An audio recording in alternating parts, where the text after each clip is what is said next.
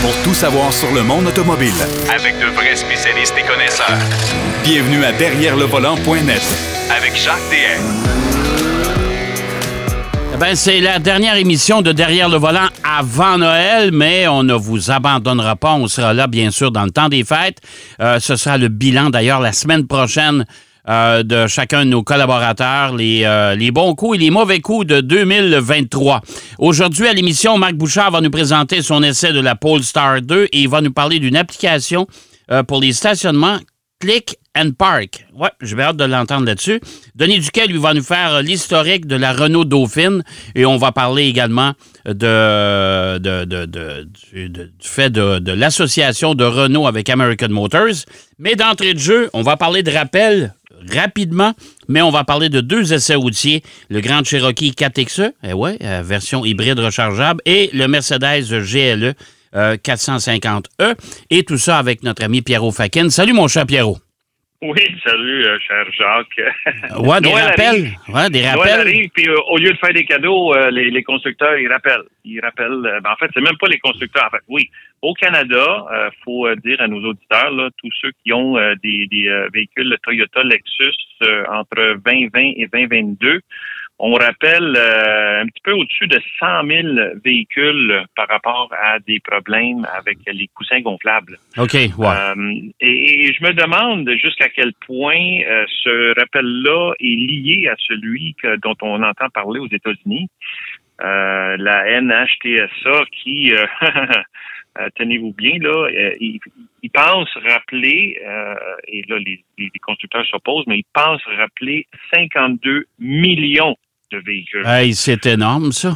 Euh, c'est énorme. Pas mal tous les constructeurs y passent.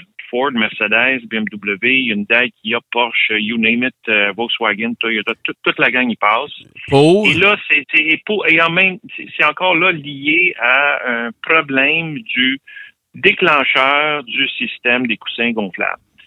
Alors, même la compagnie qui le fait, évidemment, là, euh, est, est là-dedans. Et écoute, euh, ça, on parle de véhicules qui datent d'entre les années 2000 et 2018.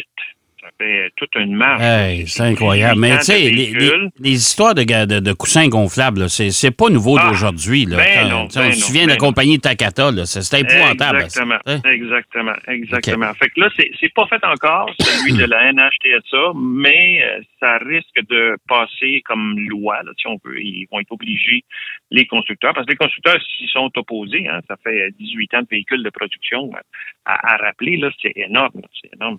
Ben, c'est de retracer tout ce monde-là, en plus de ça, euh, Pierrot. C'est que, Ben, euh, tu sais, les véhicules, en 18 ans, là, ils ont changé de propriétaire Ah, trois, ont quatre fois. Ben Wow, oui, tu sais, oui, oui, oui, oui. Au Canada, on sait que Toyota euh, s'occupe des gens qui euh, ont des véhicules entre 2020 et 2022 par rapport.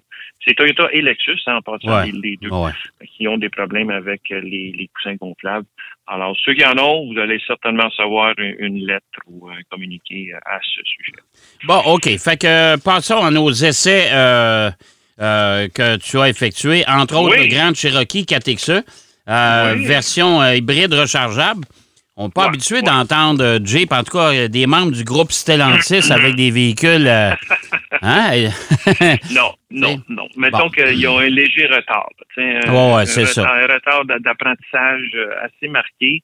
Euh, et je te dirais que, bon, on dirait quasiment que ça a été comme garoché un peu, là, parce que euh, le véhicule, euh, il a été refait au niveau du style à l'extérieur. Plaisant. C'est un, un véhicule, c'est un grand véhicule, évidemment, le Grand Cherokee. En plus, j'avais la version Overland euh, qui, elle, était encore super bien équipée, là.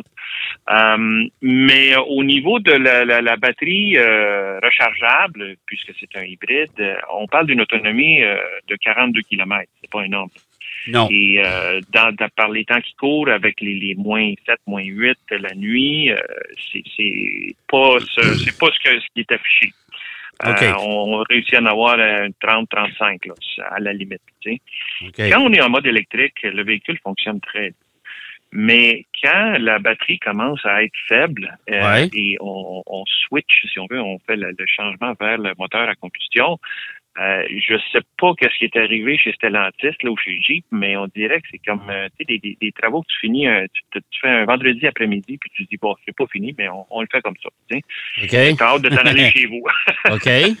Euh, parce qu'il y a, y a vraiment une, une grosse. Ben, le, quand le moteur thermique embarque, on, on sent vraiment des vibrations fortes. C'est pas euh, en douceur, là. C'est pas du tout en douceur quand, quand le switch se fait. Là. Tout fonctionne bien, mais c'est juste déplaisant le, fait de sentir ce, ce, ce genre de. Ça, ça surprend. Ça surprend. C'est pas vraiment. C'est pas fluide comme changement. Mais outre ça, écoute, c'est pour un véhicule de cette grandeur-là. Ouais. Euh, Jeep n'a plus de, de, de V6 là-dedans. Non, terminé. C'est un, un, un 2 litres euh, turbo euh, qui euh, quand même est impressionnant parce que c'est ma foi, la conduite est agréable euh, quand, quand, on accélère quand même assez fort. C'est quand même pas si mal parce que c'est un véhicule qui pèse presque 6000 litres. C'est un gros, gros véhicule. Et il a une capacité de remorquage d'environ 6000 litres. C'est ce qu'on dit par rapport à Jeep. Alors, euh, un véhicule avec un 4 cylindres turbo et un moteur électrique euh, qui fait en sorte qu'on peut remorquer autant, euh, c'est impressionnant. Il y a évidemment tous les modes qu'on connaît à Jeep, conduite normale, après ça, il y a du hors-route à volonté, tous les différents modes qui sont familier euh, chez Jeep. Là. Et euh, ce qu'il y avait ce véhicule-là aussi, qui était très pratique, puisqu'il était quand même assez haut, il y a une garde au sol de, de 8 pouces, pas 8,2 pouces. Euh, il y a la suspension pneumatique ajustable. Donc, euh, quand on, se met en, parc, on, stationne le véhicule, il baisse automatiquement euh, pour euh, faire débarquer nos passagers ou nous-mêmes. Oui, il y a ça. Il y a ça aussi chez, chez Land Rover. Là. Oui, exactement. ils, ont, emprunté ça chez Land Rover. Mais, mais et ça fonctionne bien. Euh, évidemment, ça, aide parce qu'on baisse presque de 2 pouces. Là, alors, ça, aide pour ceux qui ont euh, de la misère à enjamber. Euh, au niveau du de, l'intérieur du véhicule, confort très, très bien. on est super bien. Ben là, comme on dit, on avait la version Overland, donc euh, vraiment super bien fini. Je te dirais même que on, est euh, comparé à des, des BMW euh, et même des Audi dans, ce genre de véhicule-là. c'est impressionnant là, qu'est-ce que qu'est-ce que Jeep fait avec le Grand Cherokee Overland. et au niveau de la consommation, quand même, pas si pire. on était dans les 12.1 pour un gros véhicule comme ça, entre ville, ville et. et, euh, Mais c'est encore élevé. C'est encore, c'est encore élevé. C'est élevé, oui, demain, oui, c'est ça. Tu sais, je m'entretenais avec un, avec un propriétaire cette semaine, un gars qui a acheté un F-150 euh, hybride. Véhicule d'ailleurs méconnu, qu'on n'entend mm-hmm. pas parler souvent. 8,7 euh, litres au 100. Mon Dieu, ça, c'est bon. Pour, pour une camionnette comme ça. ah ouais. C'est excellent. Alors, pour le Jeep, ça, je trouve ça un peu élevé.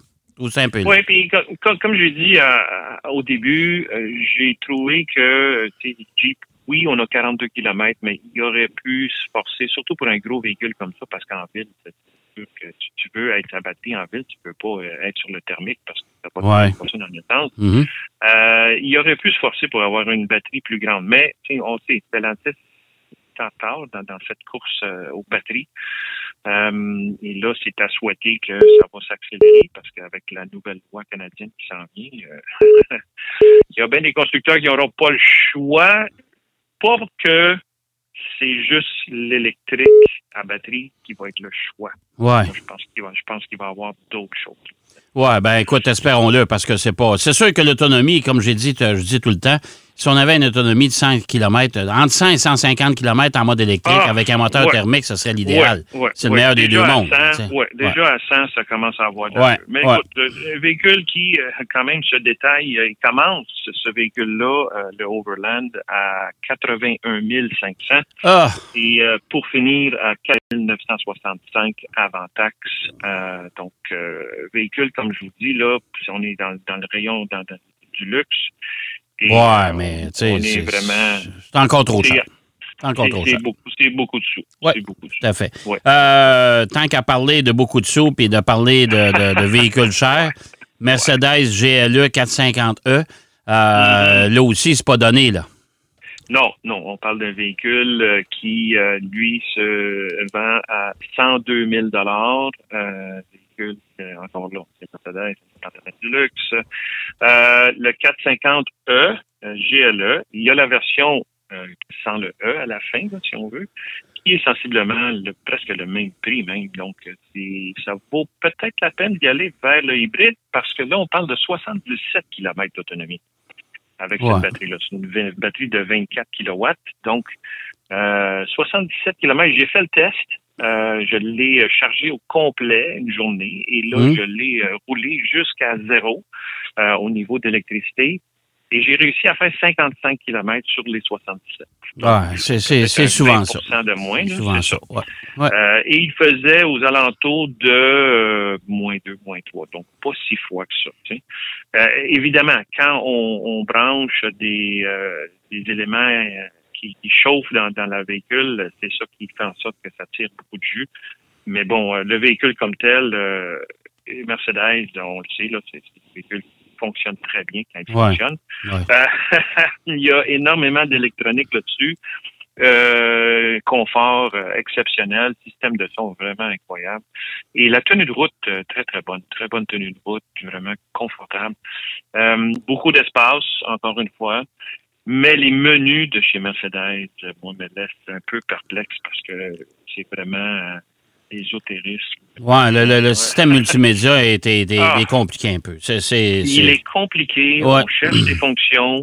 Euh, J'étais sur l'autoroute, Jacques, et j'ai mis le, le cruise control, là, Ouais. le régulateur de vitesse. Ouais. Euh, et j'approchais un autobus et je n'avais pas le- la possibilité sur mon volant de choisir le, le régulateur adaptatif. OK. Alors, j'ai vu l'autobus approcher, je dis, ben voyons, il devrait ralentir. Normalement, euh, tous les véhicules ont ça, là. Non, Ouais. il n'y avait pas ça, Jacques. C'est- C'est étonnant. C'est vraiment étonnant. Il y a quelques fonctions que je me dis, à 102 000 moi, je veux l'avoir, ça.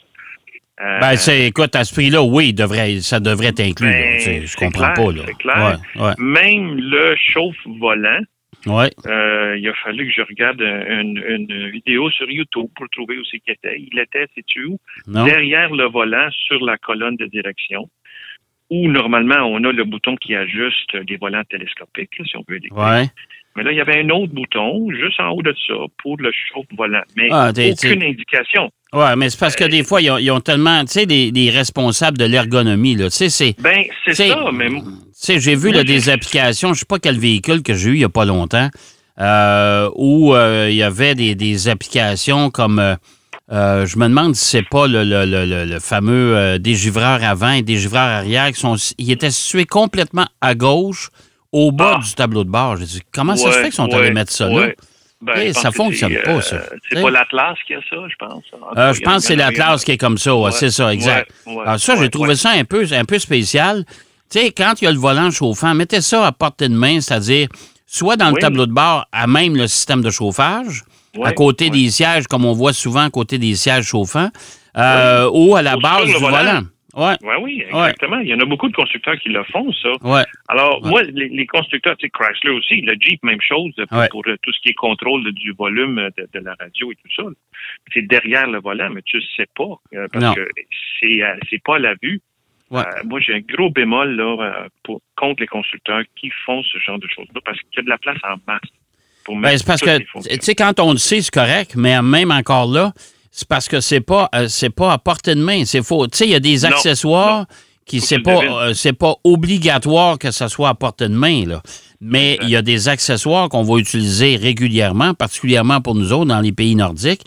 Ben, euh, mettez ça facile à atteindre puis facile à manipuler. Ben oui, ben oui, Hein? effectivement, Bon. effectivement, c'est ça. Sinon, écoute, le véhicule là, fonctionne très, très bien, euh, même si c'est un 4 cylindres encore là, euh, 248 chevaux, mais avec la batterie, on va chercher 381 chevaux. Ouais, ouais. Si on veut dépasser sur l'autoroute, il n'y a aucun problème. Et euh, par contre, il faut débourser 102 000 Hey, 102 000 piastres quand même. C'est, c'est beaucoup d'argent pour un véhicule. Moi, c'est, c'est ce que je peux déplorer aujourd'hui. Puis, euh, d'ailleurs, on peut s'en parler brièvement. Il y a eu la, la- la politique du gouvernement fédéral cette semaine Ben oui. ben avec oui. euh, les véhicules à zéro émission, les, les VZE. Là. Euh, puis, tu sais, on mentionne, ben oui, les véhicules électriques, ça va baisser de prix. Puis ça, arrêtez ça. Là. C'est, qui qui décider ça là, soudainement? Que c'était pour baisser. Moi, le problème des véhicules aujourd'hui, et le plus grand reproche que je peux faire à peu près à toute la majorité des constructeurs, c'est bien trop cher. Écoutez, là, on est dans, Ben un, on est dans un climat économique où c'est euh, c'est plus ou moins facile. Euh, ça- c'est bien de l'argent. Dépenser 100 000 pour un véhicule, là, honnêtement, là, c'est... Non, c'est pas la masse. C'est pas la Non. masse. Si on veut démo- démocratiser ça, euh, c'est pas comme ça qu'on va réussir. Tu sais, t'as quand même certains constructeurs qui offrent encore des véhicules qui sont pas trop chers. Euh, Oui. Bon, je pense oui, à. Nissan, je pense à, Kia, à Hyundai, les. Coréens, tu sais, c'est pas pire. Mais euh, il y a, d'autres constructeurs, c'est épouvantable, c'est cher, Non. ça n'a aucun sens. très surtout quand on va vers l'électrique. Ah, ça, c'est épouvantable. Ça, c'est épouvantable. Alors, je sais pas comment ils vont faire pour convaincre la majorité des gens. C'est sûr que euh, j'écoutais encore euh, cette semaine le ministre québécois, M. Charette, qui disait euh, Regarde, on est bien parti, on vend beaucoup de véhicules électriques, mais les gens s'embarquent dans des galères euh, incroyables. Euh, D'ailleurs, on était, on a eu un exemple lors d'un- événement où tu étais présent toi aussi avec moi, puis quand les gars parlaient que la, la première génération des Hyundai Ioniq, changer la batterie là-dedans, 52 000 Mm-hmm. Oh, ça n'a Ben pas de oui. bon sens. Non, Voyons donc.